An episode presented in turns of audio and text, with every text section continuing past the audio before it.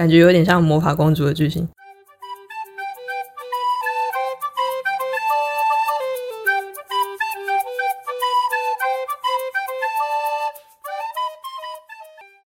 大家好，欢迎来到百合研究室，我是洛库。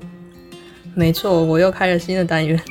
在这个单元里呢，我想要来跟大家分享一些我觉得明明就很好看，但怎么感觉好像很冷门啊的作品。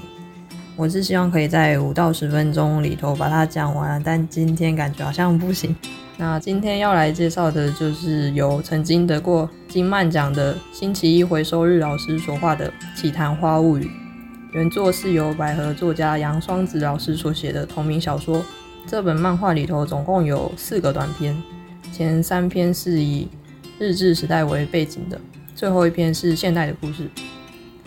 第一篇跟第二篇的主角都是女学生，这个跟我们上一集讲到的 S 文化也有关系。日治时代，日本在台湾盖了那么多女学校，当然台湾也有 S 文化。那第一篇故事的两位主角呢，叫英子跟永恩。然后故事的一开始呢，永恩就已经死了，是灵体的状态。然后他每天就缠着英子不放。为什么他会缠着英子不放呢？其实就是因为英子的杀鸡功。三十五公娶了永恩，其实就是俗称的娶神主牌啊。然后英子又因为继承了他的祖先那种看得见鬼的体质，所以他就每天看着永恩在他身旁飘来飘去。然后其实永恩是很想要上天堂的，但因为他还有未了结的心愿，所以他就只能一直待在人间。至于说永恩的心愿是什么呢？其实答案是不知道，因为永恩他居然丧失了生前的一部分记忆，所以他也就不知道他的心愿到底是什么。但越往后看，其实我们就越可以猜到永恩的心愿是什么。然后其实英子也知道永恩的心愿是什么，可是他偏偏不说，因为一说了，英子就会上天堂。这个这其实就是占有欲啊。就算对方无法上天堂，也想要把对方留在自己身边的那种占有欲。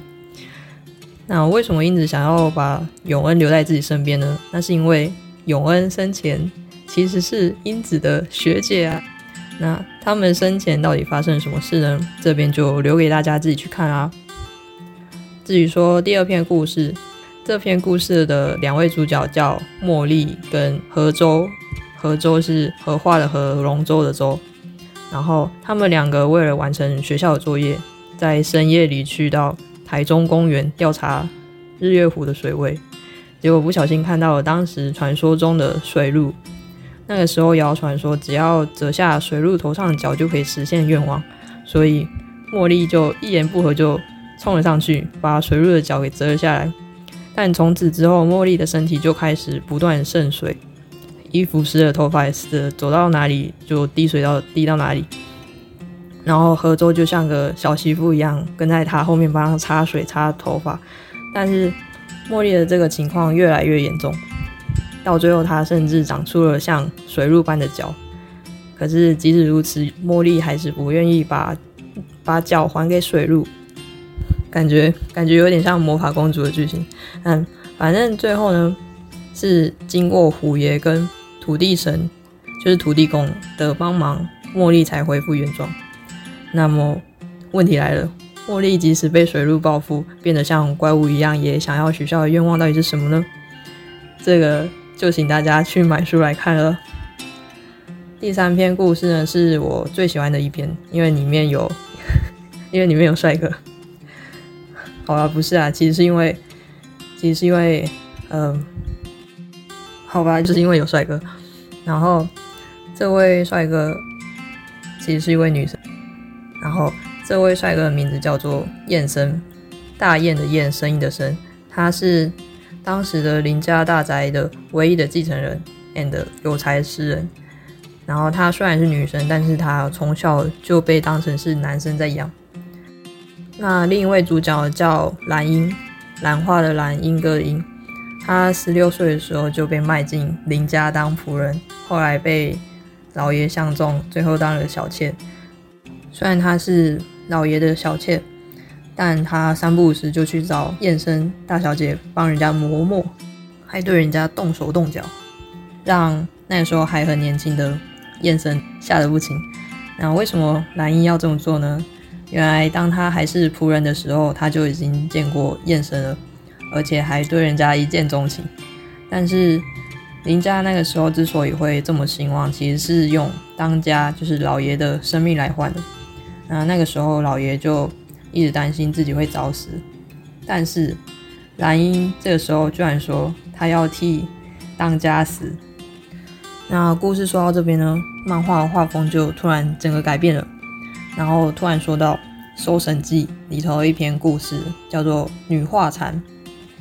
那女画蚕这个故事的内容呢，简单来说就是有一匹马因为爱上了一名女性，女性就对他说：“如果你能把我的父亲带回来的话，我就嫁给你。”最后马居然真的把父亲给带回来了，但是女性却没有实现承诺。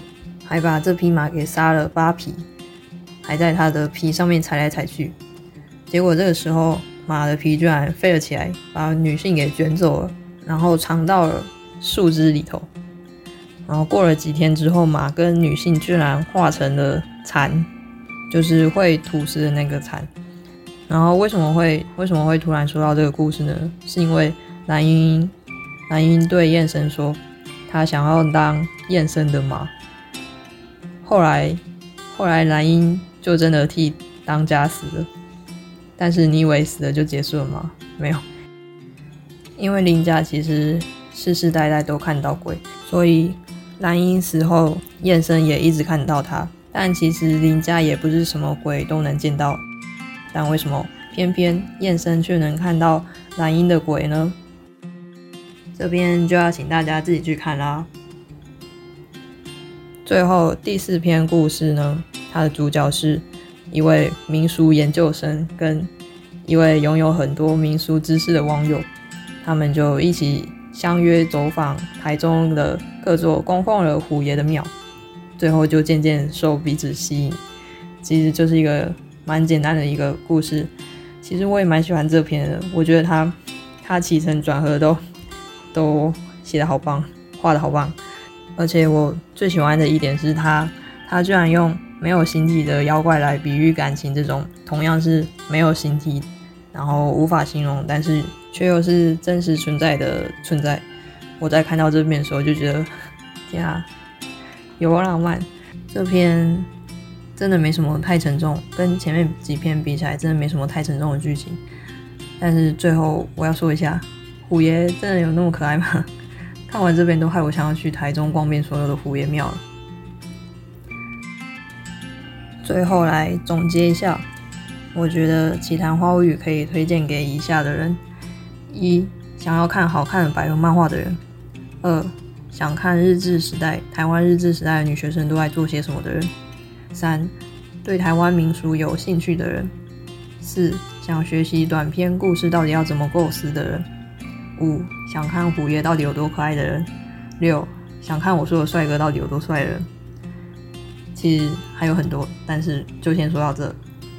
最后最后，想要提醒大家的是，其实刚才前面说到的，就是让大家自己去看的那些点，其实都是我觉得非常贴贴的点。如果我说，然后大家再去看这本漫画的话，可能那个贴贴的感觉就。就没有了，所以呢，真的非常推荐大家可以去看一下这本。好的，那这集就说到这边啦。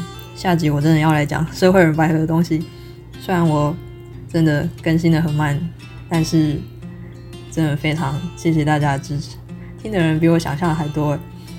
那今天就先这样啦，大家下次见，拜拜。